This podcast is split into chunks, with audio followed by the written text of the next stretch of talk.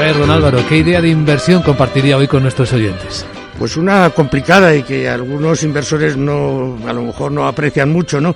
Pero eh, siempre nos ha gustado una compañía que es Acerinox. Eh, Acerinox se está moviendo en un momento eh, complejo de, mercado, ¿no?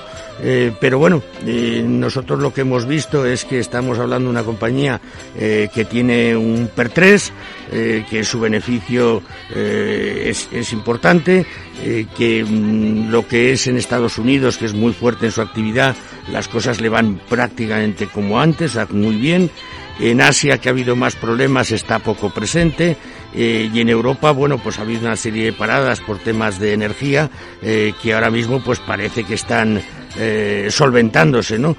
por lo tanto, yo creo que con esta, este PER y una compañía que mm, sabemos que va a pasar de, de deuda a, caja en compañía en cantidades importantes, pues yo creo que es buen momento para entrar en Acerinox, a pesar de que el sector eh, en un tema de, reducción del crecimiento pues nos puede asustar un poco. Pues Acerinox como idea de inversión